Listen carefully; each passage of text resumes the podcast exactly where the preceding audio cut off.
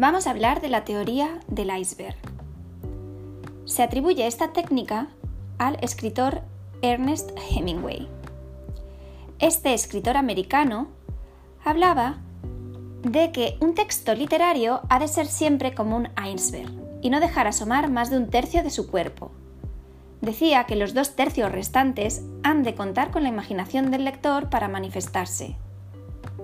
Dicho de otro modo, lo que asoma, además de mostrarse eficientemente y por eso mismo, debe sugerir lo que hay debajo. En cuanto a lo práctico, hablamos de esa manera de contar o de escribir en la que los detalles se igualan y un tenedor es tan importante como una mirada. En apariencia, todos los elementos parecen manifestarse con el mismo grado de importancia, pero es justamente la masa literaria obtenida por esa igualdad lo que crea la magia expresiva y el grado de sugerencia exigido. En cuanto a los diálogos, la técnica es la misma, pero un fraseo ágil y corto por lo general.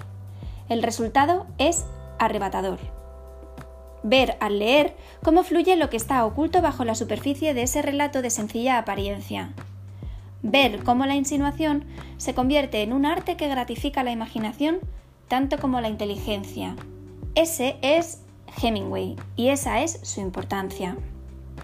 Este extracto está sacado de Babelia, del periódico El País, con motivo de un aniversario de la reedición de una obra del autor, Muerte en la tarde, y describe muy bien a qué se refería Hemingway cuando hablaba de la teoría del iceberg.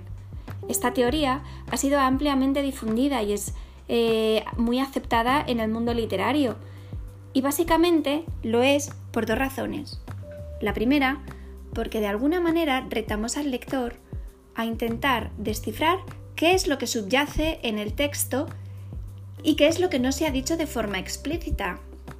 Esto es muy interesante y le anima a leer con más atención y a tratar de avanzar en el relato. La segunda, porque eh, nos obliga a jugar con el lenguaje y con las metáforas de situación. Es decir, todo en la narración se enfoca de tal manera que aporte a ese tema subyacente que queremos que el lector perciba. Para ello, normalmente, en los talleres literarios, y así fue mi caso cuando yo oí hablar de esta teoría por primera vez, se suele estudiar un relato de precisamente de Ernst Hemingway que se llama Colinas blancas como elefantes. En él las, montañas o colinas representan precisamente el obstáculo que se interpone entre los dos protagonistas.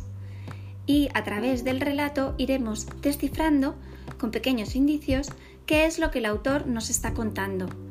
Así, como veréis a continuación en el extracto que grabaremos, nos encontraremos con que, al final, la operación, si todo volverá a ser lo mismo, hay una serie de datos que nos ayudan a entender lo que hay detrás de lo que los eh, protagonistas están queriendo expresar con una conversación aparentemente banal.